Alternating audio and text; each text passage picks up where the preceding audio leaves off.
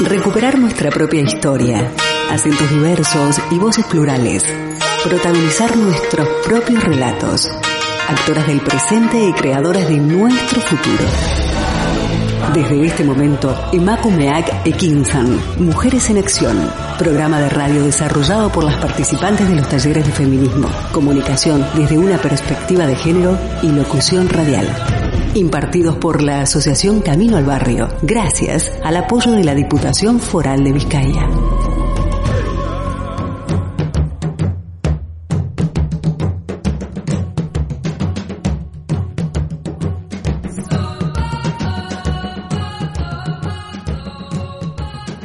Buenas tardes, queridas y queridos oyentes. Bienvenidas una vez más a otra emisión de Makumeak Ekisan, Mujeres en Acción.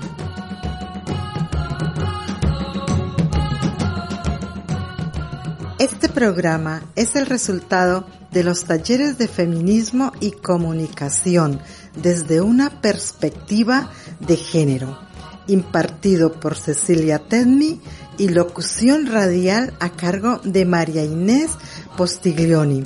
El soporte técnico y la dirección de Miguel Ángel Puentes. Organiza Asociación Camino al Barrio. Apoya Diputación Foral de Vizcaya. Nos escuchas a través de Candela Radio.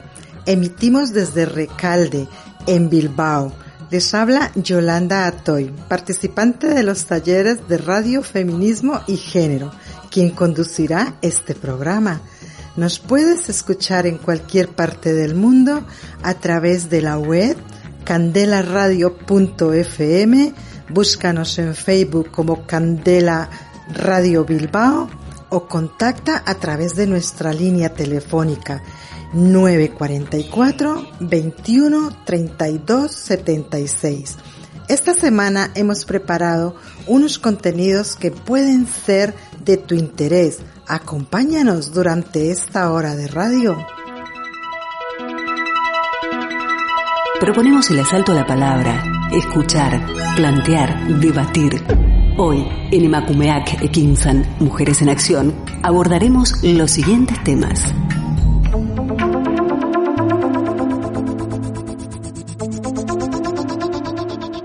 En el programa de hoy abordaremos un tema muy importante, pero a la vez totalmente invisibilizado, precarizado, del que no se reconoce su importancia, pero totalmente imprescindible para la sociedad, como es el trabajo de las mujeres del hogar y los cuidados, desempeñado en su mayoría por mujeres migradas extranjeras.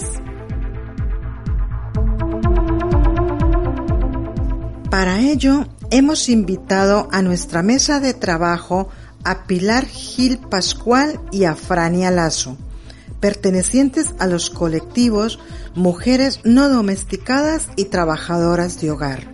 Con ellas hablaremos de su experiencia laboral como trabajadoras del hogar y los cuidados. En el segundo bloque hablaremos con la persona que presta la asesoría legal a las mujeres trabajadoras del hogar y de los cuidados. Ella es la procuradora Liz Quintana, perteneciente al colectivo de mujeres no domesticadas.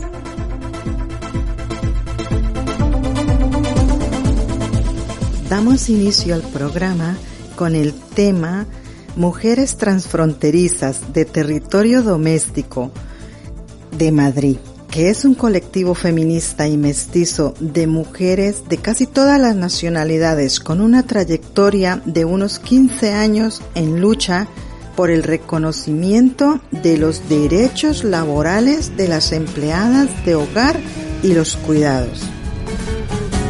Mañana en Nicaragua, chao, vela chao, chao, chao, sale de casa una muchacha y atraviesa el ancho mar.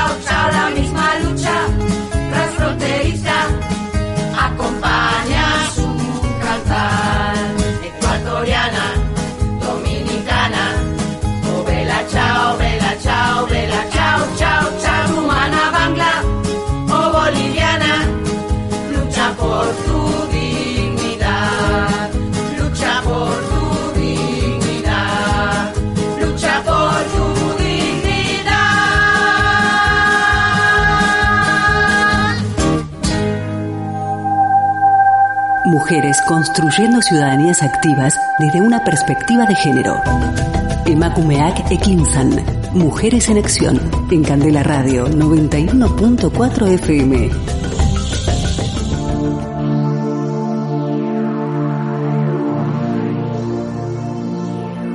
Las mujeres trabajadoras de hogar y de los cuidados tienen un colectivo llamado Mujeres No Domesticadas, formado por un grupo de mujeres diversas que trabajan en el marco del sindicato LAB en Bilbao, en un proceso que se llama Echarmena Orain, ahora en casa, en la búsqueda de la creación de un convenio colectivo que mejore las condiciones laborales de las trabajadoras y los trabajadores de hogar y de los cuidados.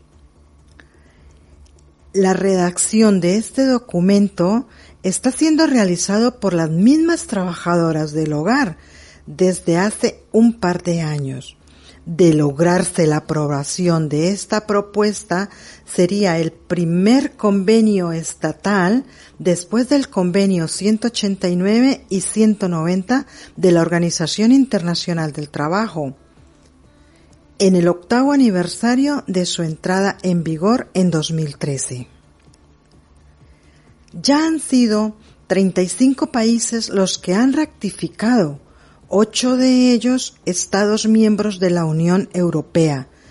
Pero nuestro país sigue sin hacerlo, pese a que el Estado español ocupa el 28% de todo el empleo doméstico de la Unión Europea, según datos de septiembre del 2021. Abrimos este espacio hablando con Afrania Lazo, procedente de Nicaragua, que en la actualidad es trabajadora de hogar y de los cuidados. Ella es contadora pública y con un posgrado en asesoría de negocios.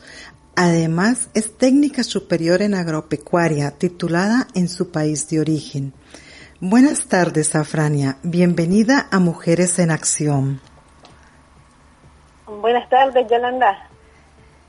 Afrania, cuéntanos un poco ¿Qué te motivó a migrar? Eh, bueno, inicialmente yo nunca imaginé que iba a estar en, otro lugar que no fuera en mi país, con, en mi casa, con mi familia, pues. Pero la necesidad de buscar un mejor horizonte, una mejor condición de vida, porque realmente eh, ah, en, el año que me vine, en 2017, ya la situación estaba bien complicada eh, generalmente yo trabajaba con, con crédito, pues, y, y, pues ya la situación estaba difícil, este, la, pues, más que todo por la situación económica de Nicaragua. ¿Cuánto tiempo llevas en el País Vasco? Tengo cuatro años y un par de meses en País Vasco. ¿Cuál ha sido tu experiencia con la ley de extranjería? Mm, ha sido ha sido pésima, o sea, eh, desde que yo vine he tenido la oportunidad de, trabajar como eh, en limpieza siempre eh, y he trabajado también un par de meses en, como interna. en cuanto a la ley de extranjería, mal porque, bueno, a nivel personal yo digo, vienes a trabajar, se mira una necesidad latente de mano de obra y, y aún así tiene que estar trabajando en economía sumergida la ley te lo dice tres años y al fin y al cabo no, no trabajas tres años porque siempre ese periodo se prolonga que por una que por, por las diferentes trabas para empezar el empadronamiento eh, yo lo considero muy muy muy injusta eh, es que va contra contra directamente contra la, una forma de vida digna porque te obligan a trabajar a no cotizar, exponerte a condiciones de vida ah, lamentables y, algunas por tres años, otras por mucho más. En mi caso, pues yo, como digo, tengo cuatro años y, y un par de meses más aquí y he intentado este, regularizarme en dos ocasiones y, la experiencia ha sido malísima porque por un trámite que no realicé en tiempo y forma, que puedo decir de culpa mía, pues aún llenando el, resto de requisitos, por una, una actualización que no hice en tiempo y forma, perdí mi primer trámite. Y en la actualidad estoy intentándolo por, por ah, las opciones que me da la ley, pues obviamente asesorada, y, y, estoy intentándolo. Yo digo que la ley de extranjería es, un problema, es una es algo que nos que nos limita a poder desarrollar nuestra nuestra vida, nuestra vida como mujeres y nos limita en, en, muchas en muchas situaciones. Afrania, ¿cuál es tu situación laboral actual? Yo trabajo, porque si no trabajo no como. Aquí igual hay que pagar casa, comida, hay que cubrir las necesidades de uno, pero también están las necesidades de, de nuestros hijos, eh, de nuestras familias en nuestro país de origen. Yo trabajo, trabajo en la noche, trabajo a la mañana por horas y, y estoy trabajando sin documentos, estoy trabajando sin contrato escrito, sin la seguridad social, estoy trabajando mm, por el por ese acordado con mi empleador, que tal vez no sea el, que me merezca, por qué no decirlo, pero, pero estoy trabajando. Y, yo creo que en los cuatro años que llevo aquí he dejado de trabajar solo los 15 primeros días que, que, recién venía, pero los únicos días que no encontraba trabajo. ¿Cómo te has informado de tus derechos laborales? Bueno, e, ese es algo, es una historia muy un poco difícil por mi forma de ser, porque siempre he sido un poco rebelde. Siempre si alguien me dice no, yo digo sí, yo digo no. La verdad es que cuando yo vine aquí lo que me dijeron, a mí me explicaron, en ese entonces, en el 2017 todavía cobramos un poco menos de 700. Pero a mí una familia me dijo, mira, me dice, este, puedes cobrar 800 euros internas, te van a dar eh, dos horas libres y te van a dar los fines de semana. Bueno, digo yo sí. Pues como yo en el desconocimiento total, yo digo, pues esto es lo que hay, pues, eh, pues a, ver.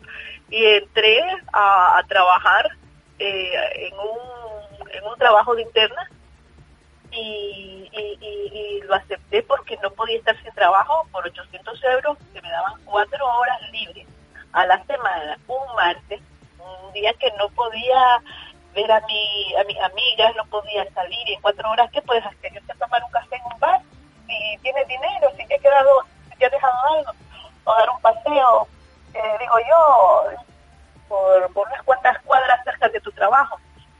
La realidad es que me parecía bastante, bastante poco. Y, pero yo trabajé así y, empecé a informarme de que no era suficiente eso eh, porque eh, de repente las ofertas laborales que estaba, se me estaban presentando, pues todas iban por la misma línea, no te respetaban los fines de semana que me habían comentado en la primera ocasión, no te respetaban las horas diarias, y todas las ofertas de trabajo iban así, iban así, así, así. Muchas, a, veces no los acogía, por eso me tiré a trabajar, eh, digo me tiré pues, pero me dediqué a trabajar por horas, como dicen popularmente, porque como que no me convencía las condiciones laborales como trabajo de interno aparte yo lo yo siempre lo he considerado un trabajo delicado porque la mayor parte de las veces cuando trabajan es con personas dependientes, en mayor o menor grado, pero muy dependientes a veces. Entonces para mí era algo delicado porque yo estaba consciente de que era un trabajo que había cuestiones técnicas, por decir así, que yo no manejaba, que yo no sabía hacer. Que mucha gente me decía, en el paso del tiempo vas aprendiendo. Sí, es cierto, se va aprendiendo. Pero entonces allí fue donde surgió mi necesidad de, de, participar en grupos donde yo he mirado en Facebook que había grupos de mujeres que se reunían, que iban a hablar del tema de los derechos laborales, que iban a trabajar del tema de las pagas extras, que para mí hasta el 2018 eran medias pagas. Es más, hasta el 2019 yo nunca recibí una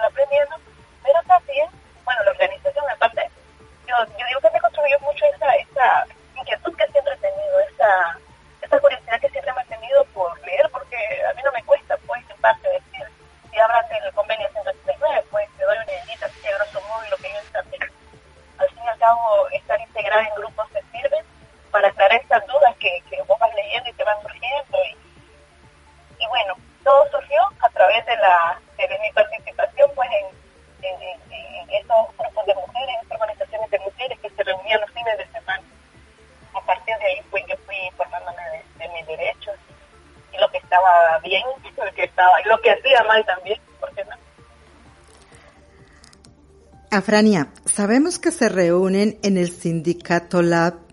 ¿Con qué frecuencia lo hacen y qué temas tratan allí?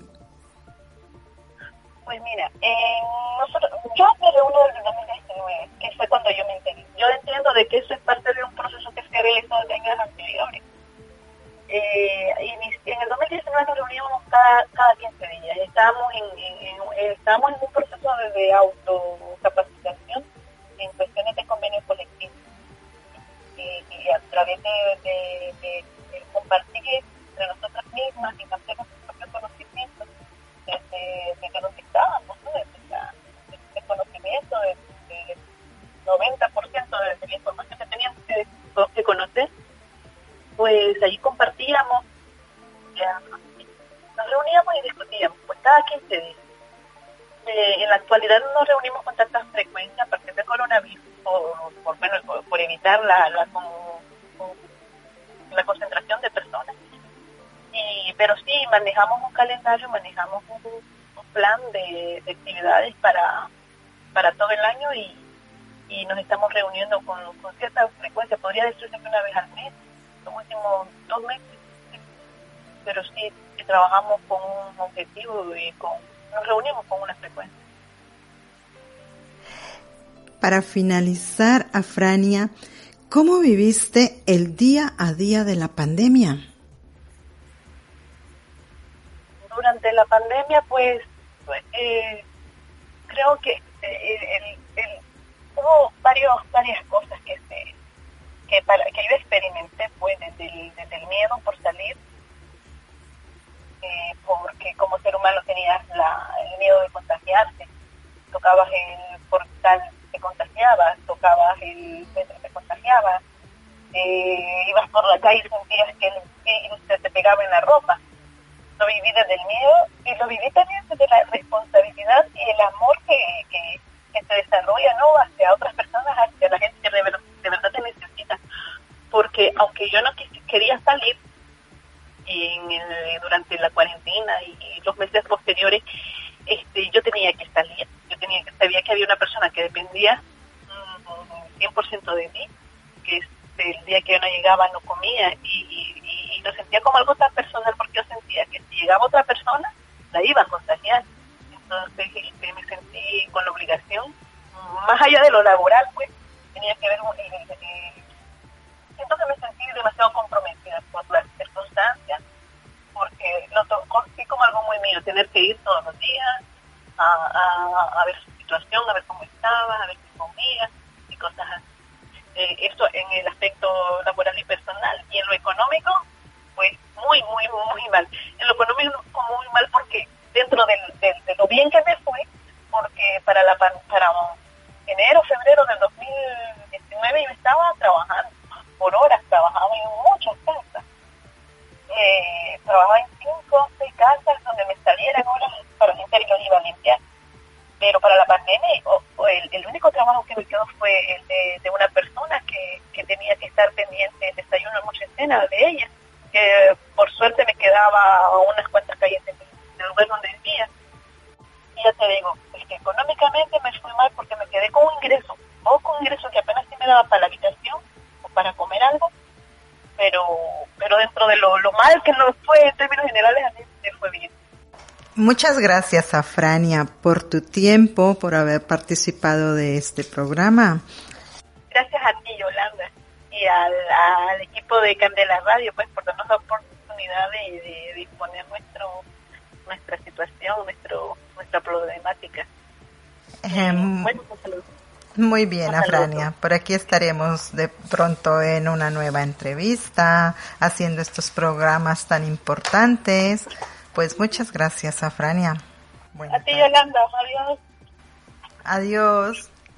Después de dialogar con Afrania, Vamos a escuchar el segundo tema musical, Todas somos Adelitas, también de territorio doméstico, que es un corrido muy alegre, versión mexicana de reivindicación propia.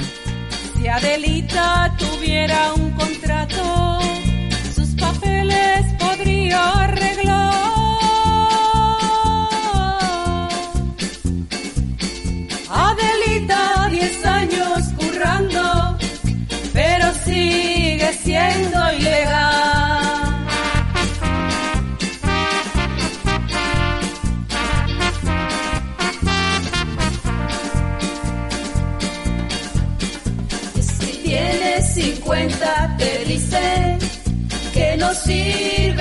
Para trabajar.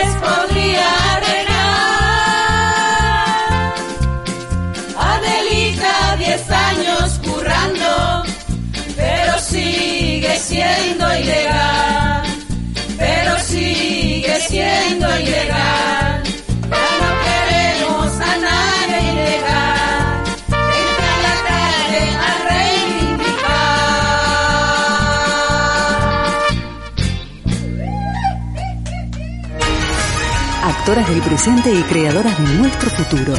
Estás escuchando Emakumeak Ekinsan, Mujeres en Acción.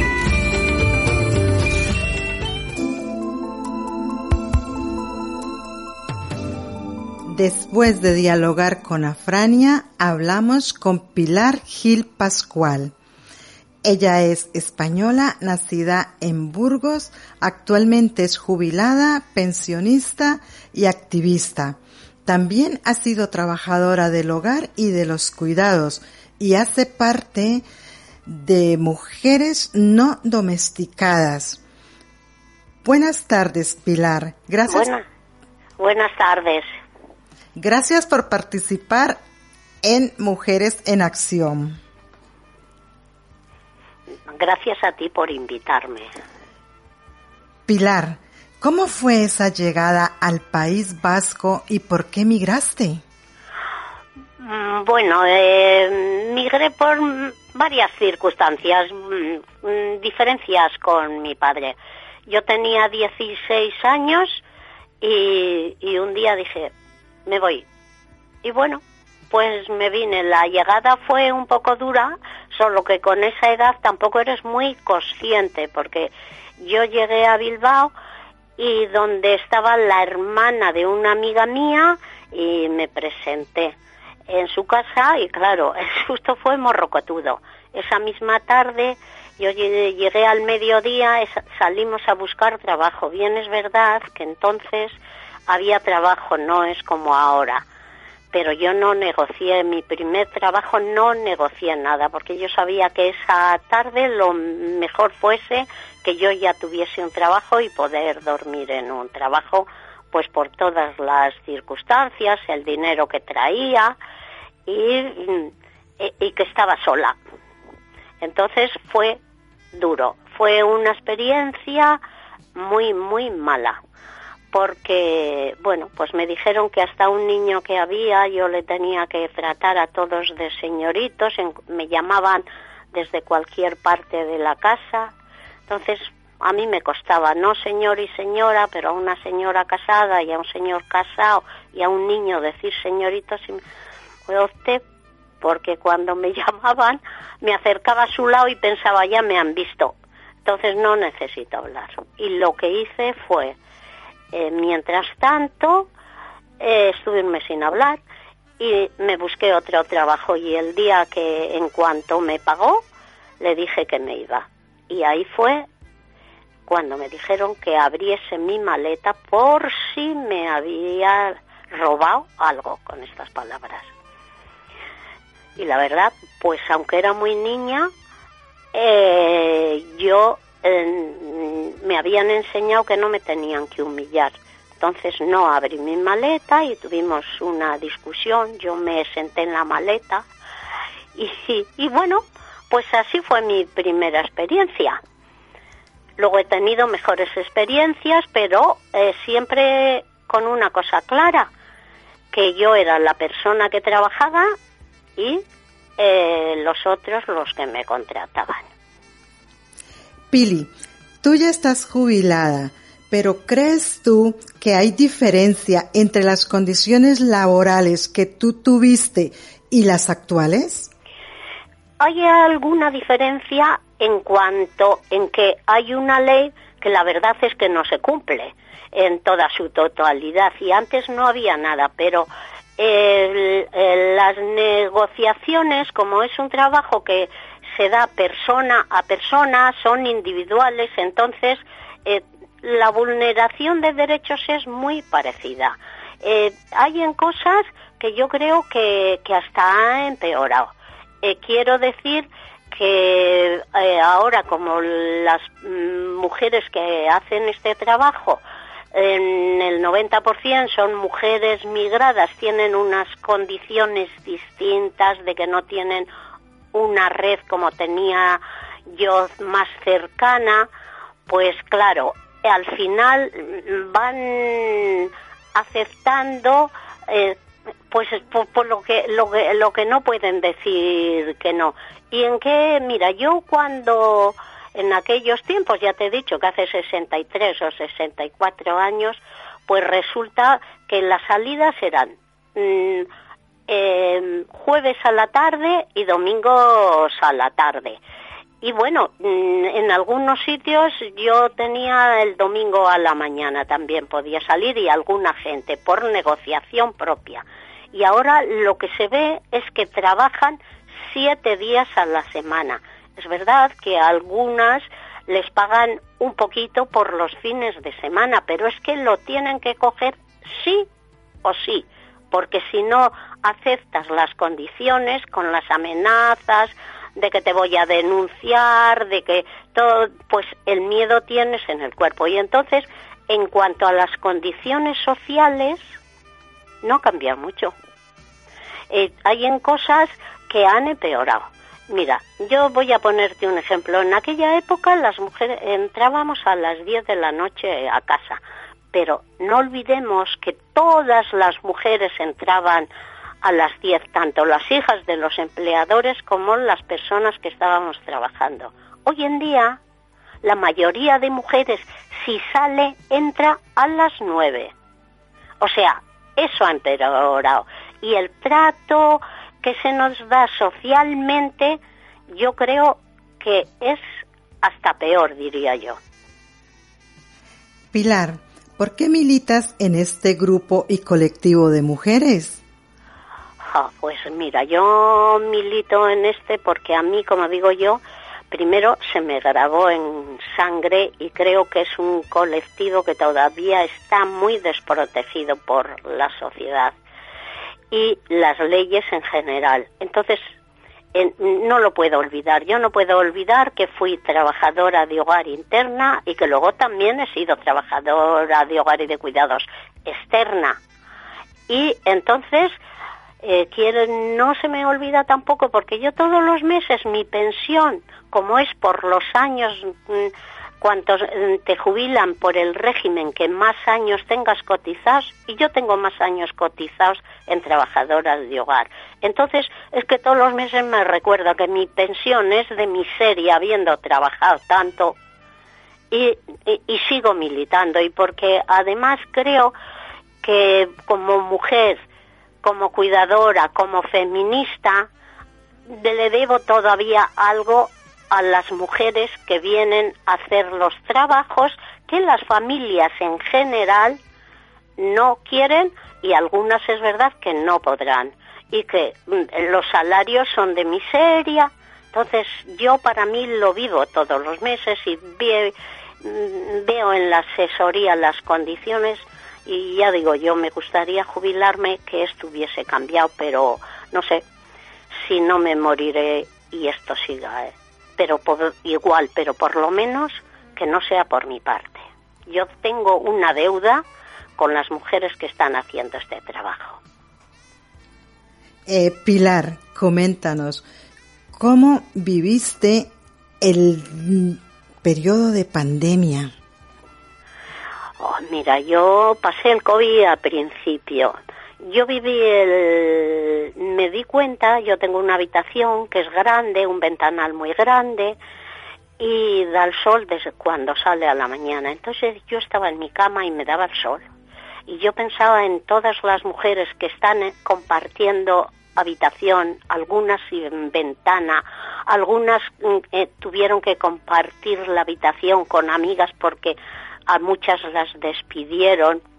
Entonces yo lo viví Mm, mm, fui muy consciente de la situación de, otras mujeres. Por eso, en cuanto mm, pudimos, en el grupo que, que yo estoy, empezamos a compramos unas mamparas para protección y seguimos dando eh, asesoría, porque fue un periodo donde las mujeres lo estaban, las mujeres trabajadoras de hogar y de cuidados lo estaban pasando muy mal. Y eh, decidí que prefería eh, morirme con dignidad que vivir con ese cargo de conciencia de no poder hacer nada porque no se estaba haciendo nada desde el gobierno, no se estaba haciendo nada por las mujeres trabajadoras, hicimos eh, una caja de resistencia y bueno, pues yo me hice un, un pasaporte que ponía que por motivos humanitarios tenía que viajar. La verdad es que nunca me pidieron ese papelillo que yo hice para entregarles a otras mujeres el dinero para pagar la habitación o para medicinas que no podían moverse de donde estaban. Otras no les dejaban salir de casa. Algunas que eran externas les hicieron internas. Yo creo que si alguien ha padecido en sus carnes lo que ha supuesto la pandemia, esas han sido las trabajadoras de hogar. Han sufrido una barbaridad. No importaba que, eh, eh, que los hijos, igual no, no hijos y hijas o cualquier otro familiar, no iban y ellas estaban encerradas. Estaban encerradas. Ha sido horrible. Yo lo mucho me temo que es verdad que dicen que psicológicamente está afectando mucho, pero yo creo que a las que más les va a afectar es a las trabajadoras de hogar. Lo veremos en un tiempo. Para finalizar, Pilar, dinos, ¿cómo ves el futuro de las mujeres trabajadoras del hogar y de los cuidados? Pues mira, yo creo que está negro pero yo lo quiero ver por lo menos gris.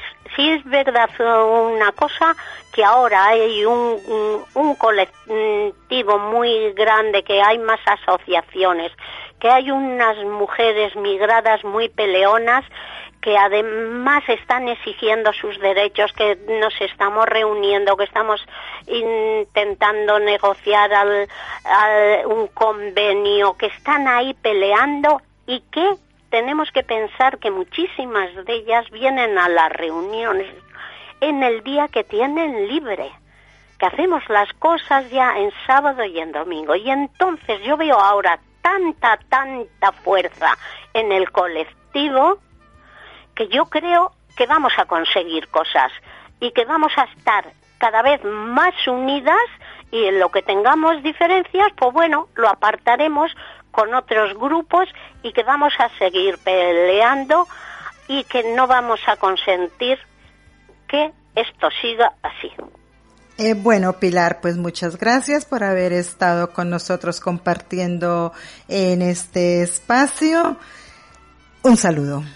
Bueno, pues pasad buenas tardes. Gracias, Pilar, igualmente. Hemos hablado con Afrania y con Pilar. Si es de tu interés participar en este colectivo, lo puedes hacer asistiendo a las reuniones que se realizan un sábado al mes de 4 y 30 a 7 de la tarde en la sede del sindicato LAB en Bilbao, ubicado en la calle Alameda Recalde, número 62 bis. Ahora les invitamos a escuchar Deja los miedos de territorio doméstico. Posteriormente dialogaremos con la procuradora Liz Quintana. Si eres trabajadora o el paro te sienta mal, únete a nuestra lucha contra la precariedad. Con papeles o sin ellos, cantamos al mismo son. Solo queremos derechos y no más explotación. Deja ya los miedos, vente ya. Deja ya los miedos y vente ya, ya. A la calle a manifestar.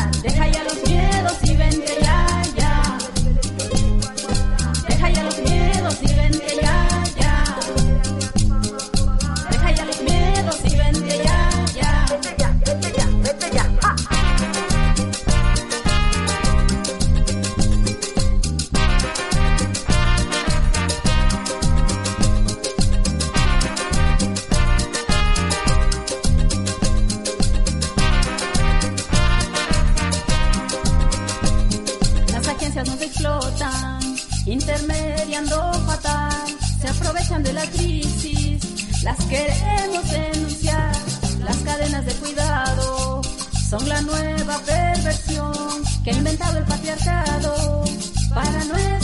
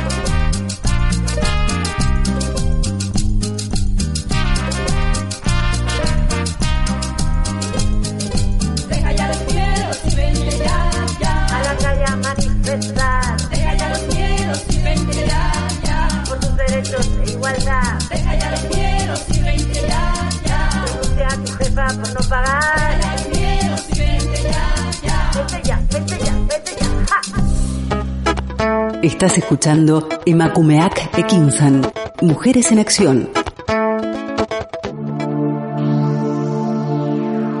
El texto Trabajo doméstico detrás de la chica robot, escrito por Liz Quintana y Josefina Rocco en 2019, nos dice que para el 2028 el 30% de la población vasca tendrá más de 65 años. Si las necesidades de cuidados actuales no tienen respuesta por parte de las instituciones, ¿qué vamos a hacer en un futuro cercano? El régimen interno actual consiste en que las trabajadoras residen en los hogares familiares, convirtiéndose en su centro de trabajo y debiendo tener disponibilidad las 24 horas los 7 días de la semana. La jornada nocturna no se encuentra reconocida ni regulada en la normativa vigente. Los salarios rarísimamente corresponden con la cantidad de horas trabajadas y los descansos casi nunca se respetan. Machismo, clasismo, racismo, colonialismo y otras opresiones son moneda corriente y naturalizada en este tipo de trabajos. Para abordar esta realidad vamos a dialogar con Liz Quintana, militante feminista que también pertenece al colectivo de mujeres no domesticadas, procuradora, con una trayectoria de más de tres décadas como defensora de los derechos del empleo, de hogar y de los cuidados en diferentes organizaciones de la comunidad autónoma de Euskadi. Hola Liz, bienvenida a Mujeres en Acción y gracias por tu tiempo. Gracias a vosotros por la invitación.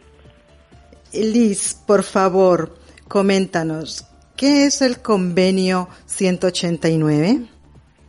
Pues el convenio 189 es un convenio de la Organización Internacional del Trabajo, de la OIT, que bueno, pues se aprobó en el año junio del año 2011 es un convenio que viene a recoger pues o a intentar garantizar una serie de derechos básicos para todas las trabajadoras de hogar y de cuidados alrededor de todo el mundo. Y bueno, pues es una herramienta que se puede utilizar para intentar mejorar dentro de cada país las condiciones de este, de este colectivo. El Estado español desafortunadamente no lo ha ratificado todavía, estamos hablando de que hace ya 10 años desde que se aprobó, más de 10 años, y, bueno, pues el hecho de que se ratificara por el Estado español supondría, eh, bueno, pues introducir mejoras muy importantes, como entre ellas puede ser uno de, los, de las reivindicaciones históricas del sector, como es el derecho a desempleo, entre otras muchas. ¿Cuáles son los derechos de las mujeres migradas extranjeras que llegan al territorio español de forma irregular en el momento de ser contratadas y despedidas de sus trabajos?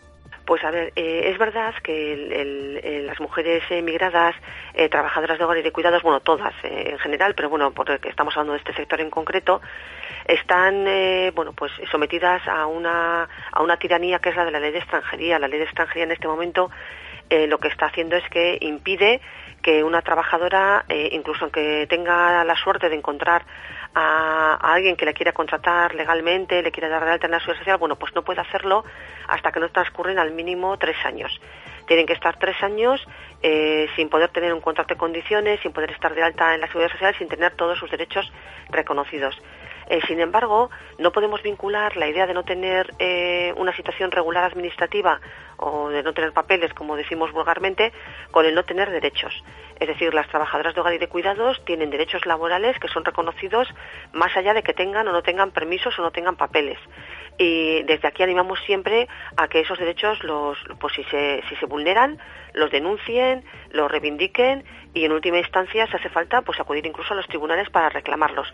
Pero que no se queden, o sea, hay que romper un poco con ese discurso que a veces se repite machaconamente de que no tienes papeles, no tienes derechos. No es cierto. No tener papeles eh, impide tener el acceso a ciertos derechos, pero no a todos los derechos. Y los derechos laborales están garantizados para todas las trabajadoras, se tengan o no se tengan papeles.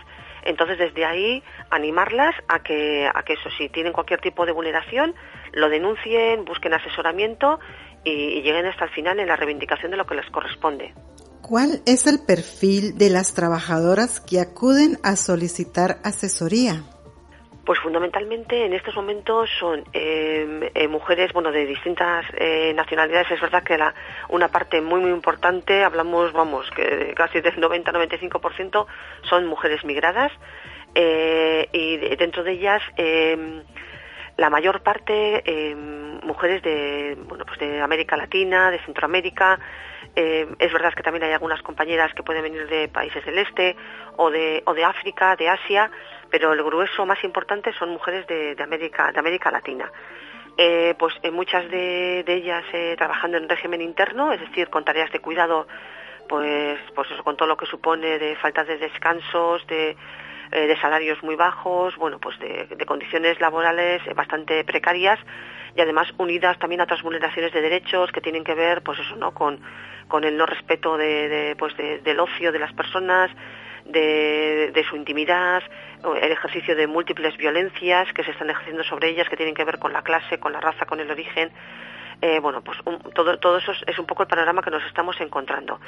El- pero es verdad que sí que vemos, pues eso, ¿no? Mujeres valientes, mujeres luchadoras, que no se resignan, que saben que en un momento dado, pues por la situación de necesidad, por la situación de precariedad, eh, pues a veces no queda de otra que, que aceptar determinadas condiciones, pero que, bueno, pues que saben que el momento en que en que tienen la oportunidad o la capacidad para poder también reclamar o reivindicar todo aquello que en un momento dado se les negó, pues pues también lo hacen, ¿no? Entonces, pues un poco como romper esa lanza de que no no queremos cuando cuando comentamos o cuando denunciamos las situaciones precarias que están viviendo muchas mujeres no queremos eh, colocarlas en el papel de víctimas no sino en el papel también de mujeres poderosas de mujeres empoderadas que eh, bueno pues que también son capaces de reivindicar de luchar de denunciar y de pelear por lo que legalmente les corresponde ¿Cuál es la información que más demandan las trabajadoras de hogar?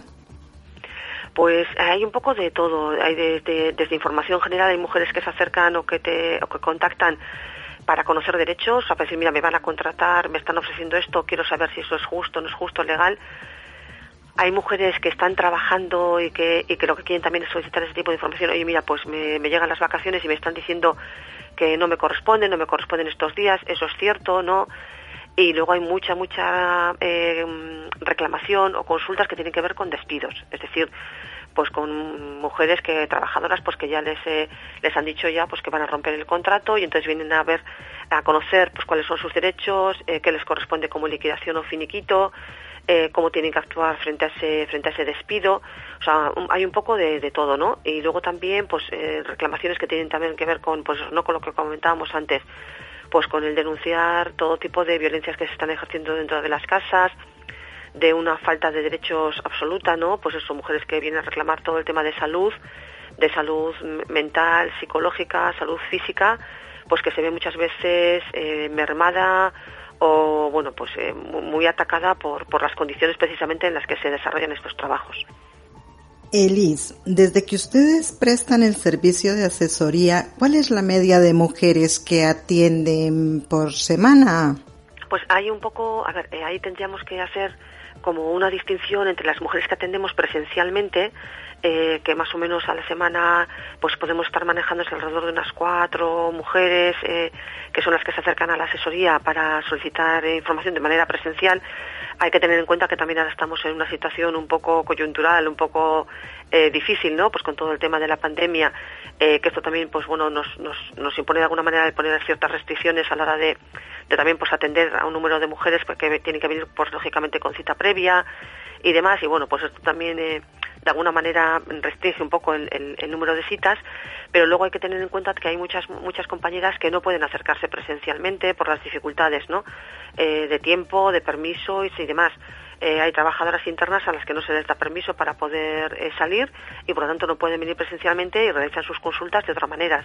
Entonces ahí tenemos pues eso el teléfono, el WhatsApp, el correo electrónico, es decir que hay otras eh, alternativas también para poder atender y para poder bueno pues acercarnos a las trabajadoras o que las trabajadoras se acerquen a nosotras y que disparan el número de consultas. O sea, no solamente son las consultas eh, presenciales, como decimos, sino también pues todo ese número de consultas que es muy variable a la semana, eh, pues eso de mujeres que a través del WhatsApp, del teléfono y demás, pues eh, eh, nos plantean cuáles son sus dudas, sus reivindicaciones y demás. Liz, con esta última pregunta nos despedimos. ¿Se nota la diferencia entre las trabajadoras que están regularizadas o tienen sus permisos de trabajo y las que no?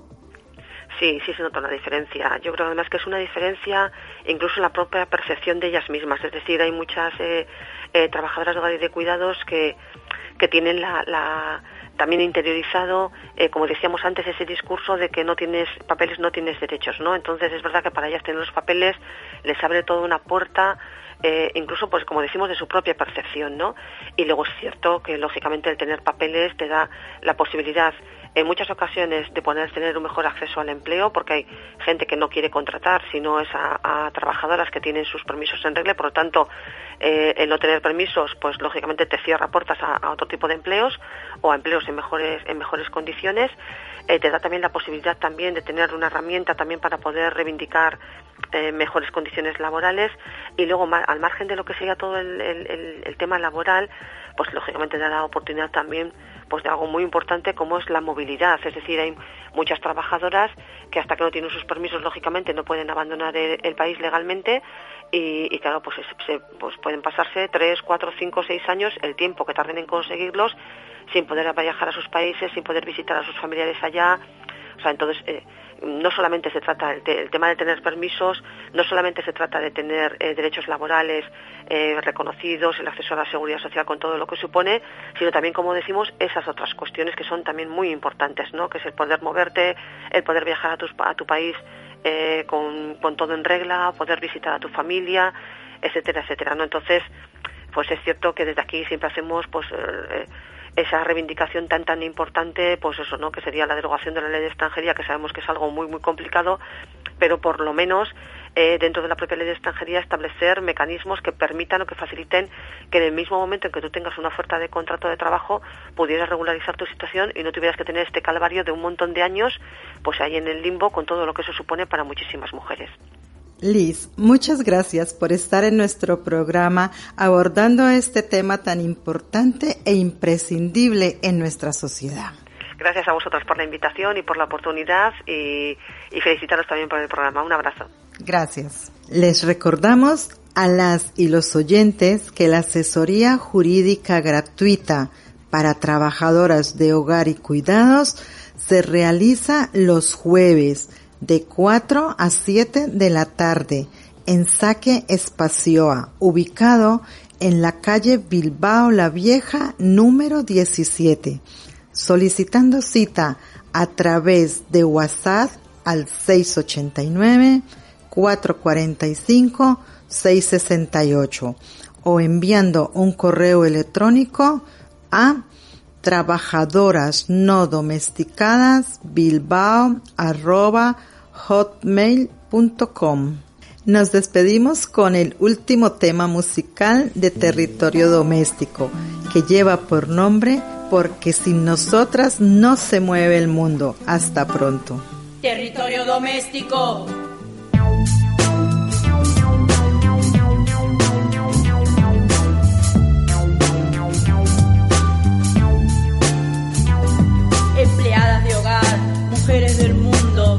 Mundo y madre de un grito profundo, trabajadora de los cuidados, algo importante y nada valorado. Querían brazos, llegamos personas, no me confundas con tu lavadora. Yo también soy una señora, tengo una vida, tengo una historia, tal vez parecida a la que tuvo tu abuela. Ella también cruzó una frontera Quizás no tuvo tiempo para ir a la escuela. Yo tengo una carrera y limpio tu bañera. Aunque te deje la cocina brillante, me haces de menos porque soy inmigrante. En mi país se llaman de otra forma los objetos. Y yo no te cuestiono, yo no te etiqueto. Trátame bien, merezco tu respeto. No hay ningún gen que sea más perfecto. No me infravalores porque cuido de los tuyos. Es un trabajo que hago con orgullo. ¿Cuánto más me quieres explotar? Tengo una familia que alimentar. ¿Por qué no te pones en mi lugar? ¿Por qué no te pones en mi lugar?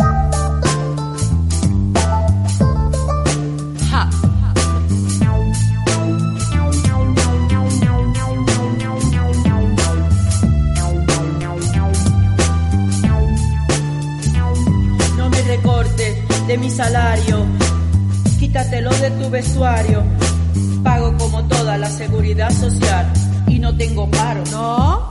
Qué raro. Si estoy enferma no voy a trabajar.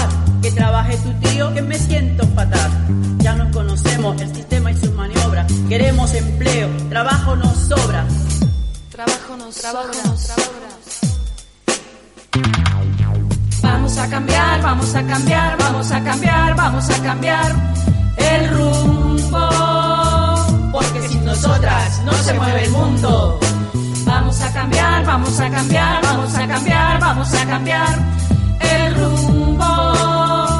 Porque sin nosotras no se mueve el mundo. Vamos a cambiar, vamos a cambiar, vamos a cambiar, vamos a cambiar el rumbo. Porque sin nosotras no se mueve el mundo.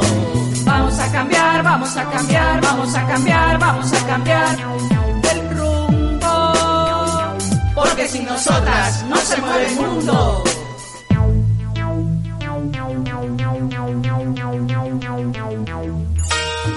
El programa llega a su fin, pero nosotras, Emakumeak Ekinchan, Mujeres en Acción, volveremos en una próxima emisión con más temáticas de tu interés. Aquí, en candelaradio.fm.